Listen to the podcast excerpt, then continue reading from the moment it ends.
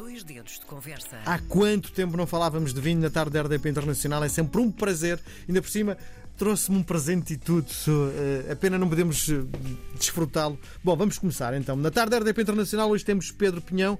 Ele é da Quinta da Lago Alva, que acaba de lançar um Late Harvest de 2022 com uma nova imagem e uma garrafa linda de meio litro. Bom, Pedro, boa tarde. Bem-vindo à tarde da RDP Internacional.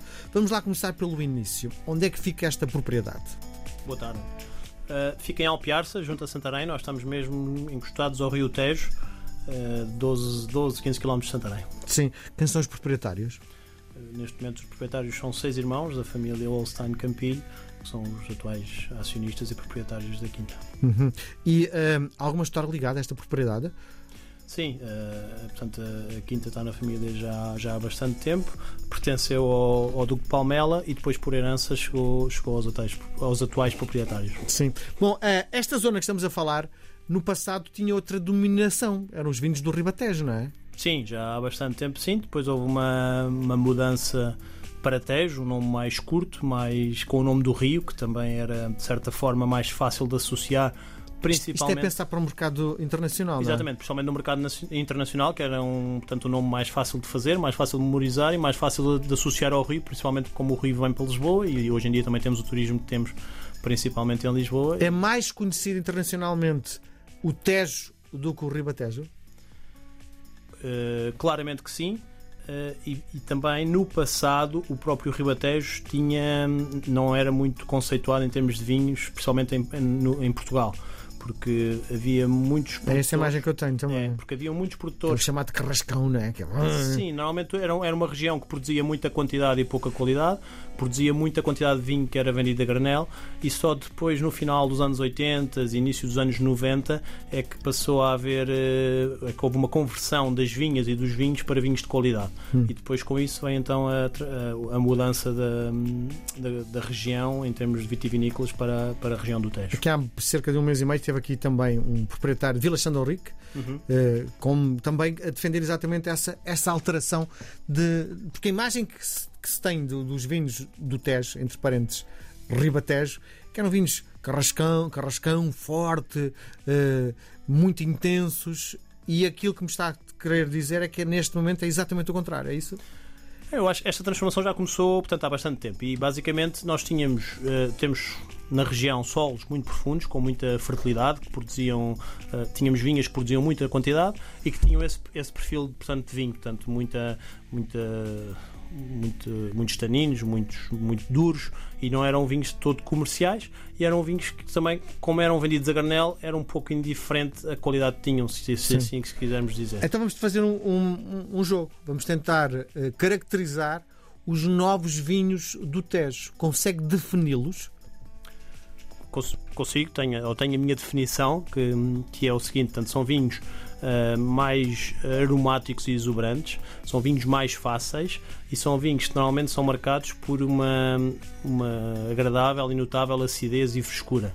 Esta frescura vem principalmente da acidez natural que as uvas têm, que vem da amplitude térmica que nós temos na região. Portanto, nós normalmente temos dias muito quentes, durante, uh, principalmente durante a primavera e verão, uh, mas depois temos noites frescas, essa, essa, essas noites mais frias. Não mata a uva?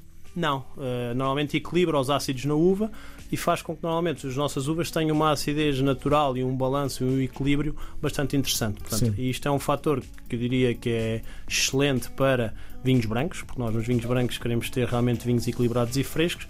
Um, no caso dos tintos também é muito útil, porque ainda para mais o perfil, de cons o perfil o consumidor hoje em dia quer vinhos de um perfil muito mais equilibrado e menos alcoólico e mais elegante e menos pesado, e é isso que nós temos potencial para fazer na região. Sim, então a pergunta que lhe faço é: o Pedro acabou de descrever os vinhos, caracterizar os vinhos da região do, do, do Tejo. Uhum. E a pergunta que lhe faço é: e essa, eh, e essa caracterização que fez, no fundo, está a identificar também os vinhos que o Pedro produz? Sim, claramente, para mim, claramente, até porque nós na Lagoalva temos vários, dois principais tipos de solo, ou seja, temos um solo de aluvião muito junto ao rio, onde produzimos as nossas uvas brancas e que dão este tipo de vinhos frescos e aromáticos. Uh, e depois temos, um perfil, temos também um perfil de solos mais arenoso, mais, menos fértil, mais, uh, mais afastados do rio, em que conseguimos produzir tintos muito interessantes, mas também equilibrados. Sim, então significa que quando eu abrir uma garrafa produzida por si, eu vou perceber: olha, isto é um vinho feito pelo Pedro. Tenha já essa capacidade de ter criado uma identidade própria? É assim, nós, nós na, eu acho que qualquer produtor, e nós na Lagoalva não somos exceção, uh, tentamos manter o perfil de vinhos com os quais estamos satisfeitos, porque é isso que o consumidor também vai à procura quando, quando encontra, ou quando pede, ou quando bebe um vinho da Lagoalva, quer que o perfil seja semelhante, não, não, não quer ficar decepcionado. E portanto, eu acho que neste momento, até porque eu estou na Lagoalva há 20 anos, acho que claramente uh, os nossos vinhos têm quer eu queira, quer não, mas tem que ter uh, esse cunho e, e, acho que neste momento estamos numa fase em que realmente temos que manter os perfis para que o consumidor uh, não se sinta defraudado de certa Sim. forma. O, o, criador, neste caso é o Pedro, o criador uh, já tem essa capacidade de, de fazer os vinhos com o seu perfil? Uh, já, porque assim, já eu, eu, eu também estou com, eu tenho o Luís Paulino comigo, também é enólogo da, da Quinta, e nós os dois em equipa, uh, te, eu estou lá há bastante mais tempo e portanto tenho esse histórico de conseguir uh, perceber aquilo que nós queremos e onde é que conseguimos ir buscar aquilo que nós queremos, porque cada ano é um ano, mas nós temos características que vêm determinadas sempre de determinada vinha, determinada casta, e portanto tendo um conhecimento muito grande da casa, é mais fácil manter esse perfil, não, não tenho dúvida. Qual o portfólio da, da Quinta? Nós hoje em dia na Lagoalva temos vinhos desde brancos, rosés, temos o Lagoalva escolheita Mas deixa-me só interromper o raciocínio, já, já me dá a resposta toda. Certo. Mas grande parte dos produtores que vêm aqui à, à nossa emissão hum, mostram sempre que uh, conseguem ter um portfólio que seja exigente para os que querem consumir vinhos muito caros, com muita qualidade, mas também para a gente que tem menos capacidade económica que possa, no fundo, comprar uma garrafa por 5 euros. A questão que lhe ponho é: vocês têm essa preocupação de chegar a todas as franjas do mercado ou direcionam, no fundo, o vosso portfólio para uma, uma classe social só? Não, não, não, não, Nós temos essa capacidade e essa necessidade de chegar a todas as franjas do mercado. Portanto, nós temos vinhos, os nossos lagoalvas, colheitas, andam, não andam a 5, mas estão a 5,50 PVP. Uh, e depois temos alguns vinhos que terminam nos 30, 35 euros de PVP. Portanto, e dentro desta, desta gama. 5 a 35, é isso? 5 a 35, okay. sim, ou 5,50 a 35 por aí, sim. Uhum. E dentro desta gama temos brancos, rosés, tintos, espumantes, colheitas tardias, abafados. Portanto, temos. É possível. O que é abafado?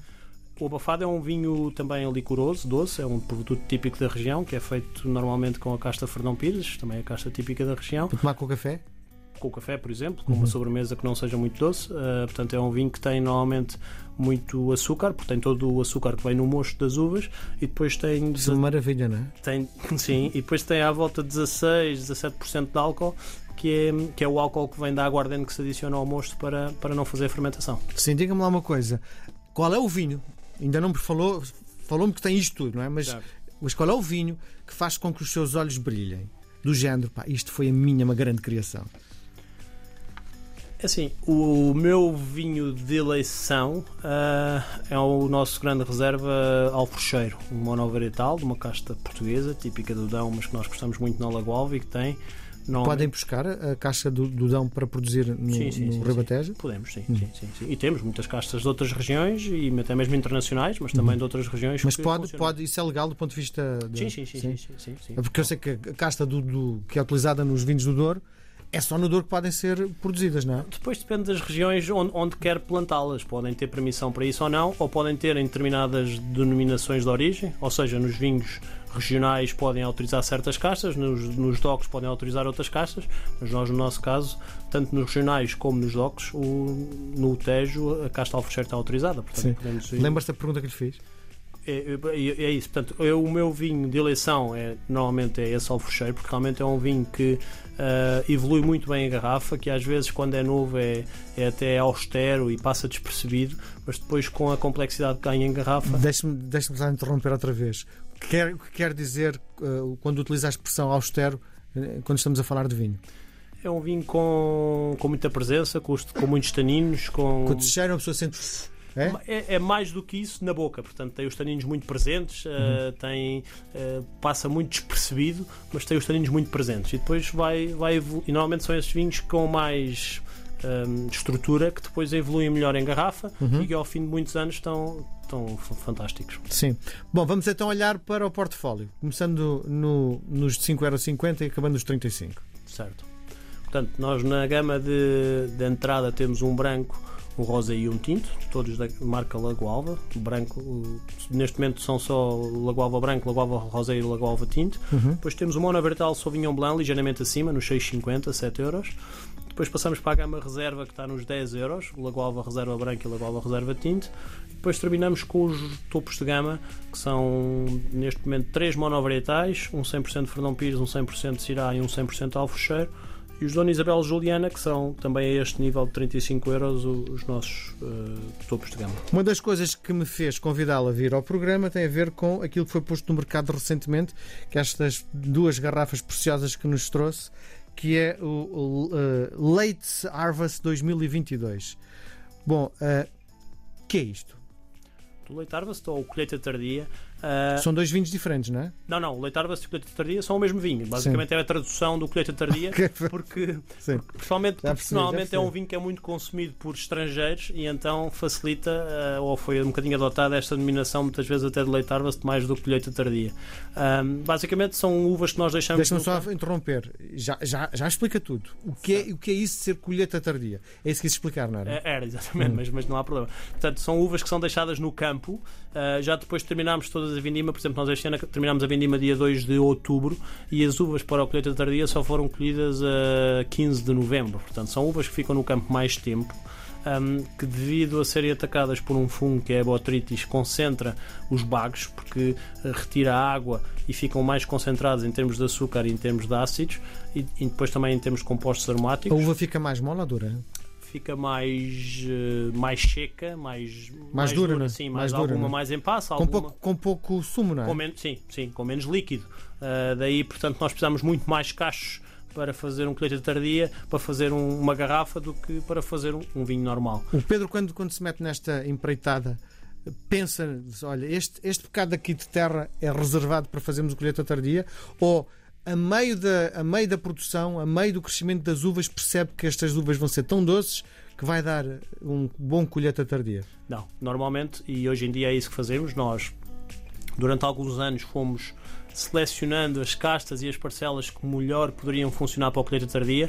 Hoje em dia já temos uh, três castas, que é uh, Riesling, Sauvignon Blanc e Fernão Pires, são as três castas que nós usamos, e dentro dessas uh, três castas já temos as, as, as, parcelas selecionadas que deixamos para a colheita tardia. Uhum. Aqui há uma questão muito importante que é, um, é importante que Uh, durante esta fase de espera até à vindima do colheita tardia, haja alguma umidade durante a noite e durante a manhã e depois algum sol durante a tarde para que esta podridão seja uma podridão nobre e, podridão, e não uma podridão acética, que é aquela podridão que dá origem ao, ao vinagre. Daí nós escolhemos também as parcelas que estão mais próximo do rio, mais próximo, uh, que têm mais umidade durante a noite e que depois apanham mais sol durante a tarde, quando, e atenção, nós todos os anos tentamos fazer estes vinhos, mas nem todos os anos o conseguimos fazer. Por exemplo, este é o 22 e nós 21 não fizemos.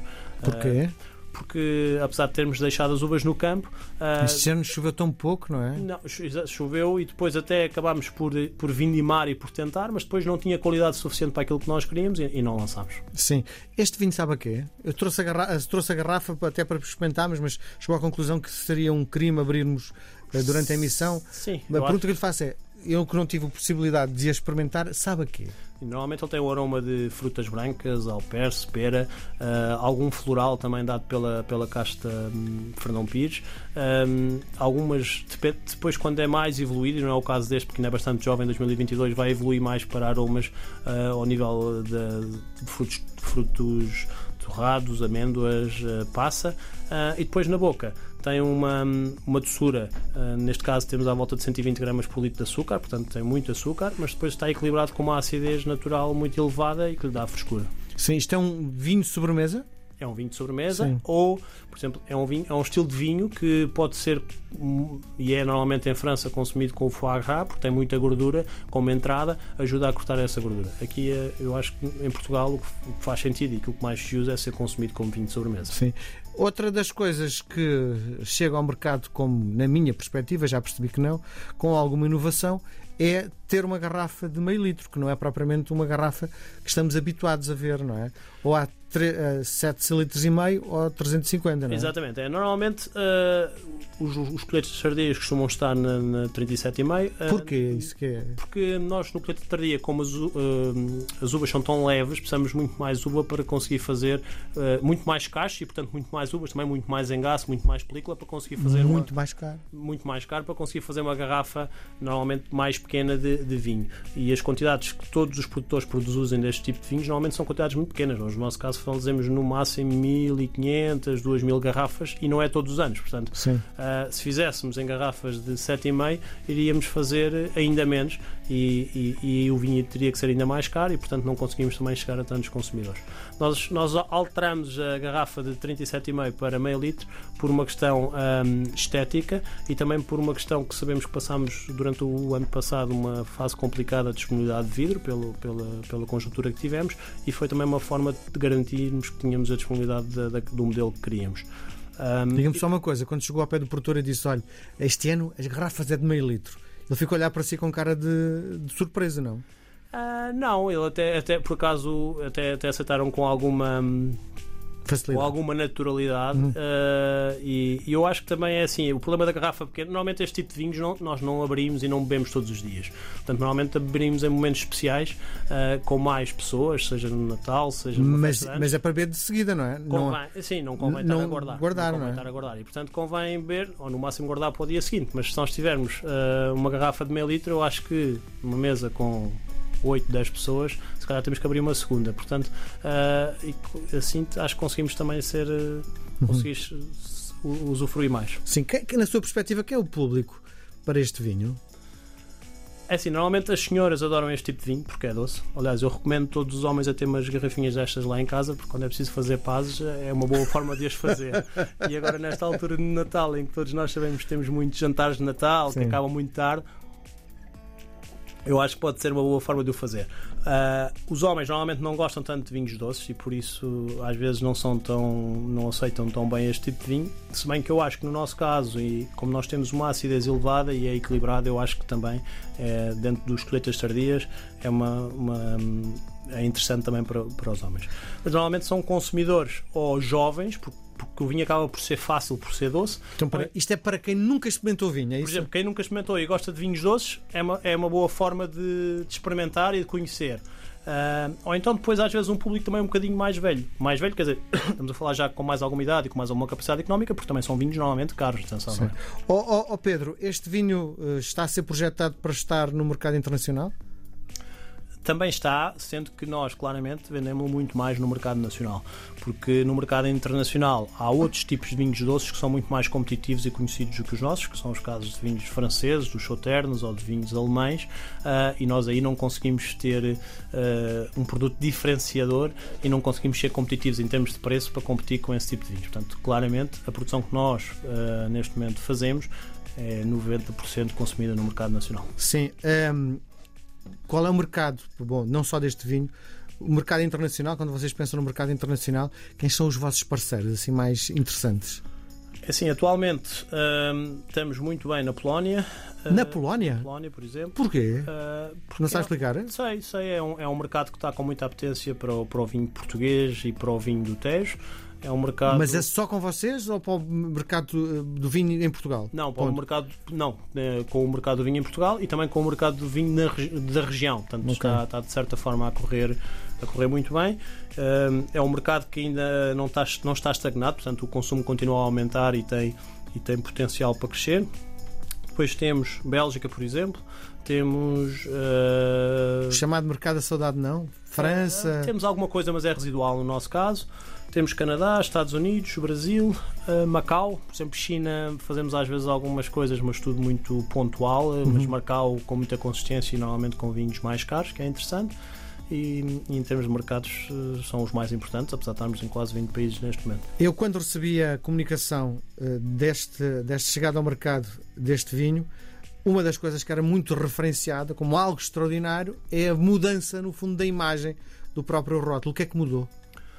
Mudou, nós fizemos uma mudança na imagem de todas as, as garrafas e toda a gama da Lagoa, desde o logo foi alterado e, e à medida que fomos lançando as novas colheitas, fomos alterando os rótulos. Portanto, eh, os nossos colheitas branco, rosé e tinto já saíram logo em março, abril deste ano e agora que vamos lançar o espumante e o colheita tardia, vão, vão aparecer também já com a nova imagem. Portanto, temos uma imagem que transmite muito, muito mais aquilo que nós somos, em que voltamos a pôr a imagem da quinta, a imagem da casa, que é algo que nos diferencia, um, e, e, e precisamos uma imagem muito mais uniforme, muito mais clean em toda a gama que, que não tínhamos, estava muito mais confusa. Pedro, para além deste colheita tardia, trouxe outra, outra, outro mimo, não é? Que é outra aposta uh, da vossa casa, não é? Sim. O é que é? É um, é um espumante. Nós temos um espumante branco. Há tradição do espumante em Portugal? Eu acho que há tradição, claramente, principalmente em algumas regiões como a Bairrada. Uh, Por causa acho... do leitão, não é? Sim. E há... Mas não há leitão no Tejo, não é? Não, mas nós também gostamos. e também há algum. Uh, e nós. Um eu acho que a região tem muito potencial também para espumante, por causa da questão que falei há pouco da acidez das uvas, da, da, do equilíbrio que as uvas têm. E nós temos na Lagoa já desde 2006, se não estou em erro, um espumante branco um, e agora... Isto é tinto, não é? Não, este é branco, este é branco. Hum. É branco, é o único que nós temos, portanto é feito com 80% arinto e 20% alfrecheiro, uma casta tinta que vai dar complexidade e estrutura aqui ao, ao espumante, uh, duas castas portuguesas, e tem funcionado bem e agora lançamos a nova colheita, sendo este de 2021. Hum, Sim, e uh, há público em Portugal? Ah, o espumante também é um produto que nós uh, não conseguimos ser competitivos lá fora, porque realmente tem lá fora França, tem, é? temos champanhes, ah, ah. temos, temos Prosecos, temos muito, muitas outras marcas que têm muito mais força do que nós e vendemos também maioritariamente em Portugal e é um produto que nós vê, conseguimos ver que está a crescer e que está a ter procura. Muito bem. Está na moda. Pedro, aquilo que lhe proponho agora é uma partida de ping-pong, que é um jogo de palavras. Eu vou-lhe propor dois conceitos, o Pedro dos dois pode escolher um deles pode escolher os dois. Se não gostar de nada disto, pode escolher um terceiro, ou então nem sequer responder. Vamos jogar? Não convém, não é? Era, era, era aborrecido para mim se não respondesse, não é? Vamos jogar? Vamos. Brancos ou tintos? Brancos. Amadeirados ou frutados? Amadeirados. À temperatura ambiente ou a 15 graus? 15 graus. A acompanhar uma conversa ou um queijo? Uh, conversa. Na adega ou na vinha? Na vinha. Um vinho de grande qualidade ou um campeão de vendas? Campeão de vendas. Reconhecimento do público ou da crítica? Do público. Com um rótulo bonito ou isso não tem importância nenhuma? Tem importância, bonito. Esquerda ou direita? Direita. Ping ou pong? Ping. Pedro, foi um prazer. Pedro Pinhão, da Quinta Lago Alva, foi um prazer gigante. Desejo-lhe um bom Natal. Obrigado por ter vindo à tarde da RDP Internacional. Pena não podemos eh, ter experimentado isto em direto. Ficará para uma próxima oportunidade. Muito obrigado, Miguel. Muito obrigado a todos. Obrigado. Um grande prazer. Bom Natal. Obrigado.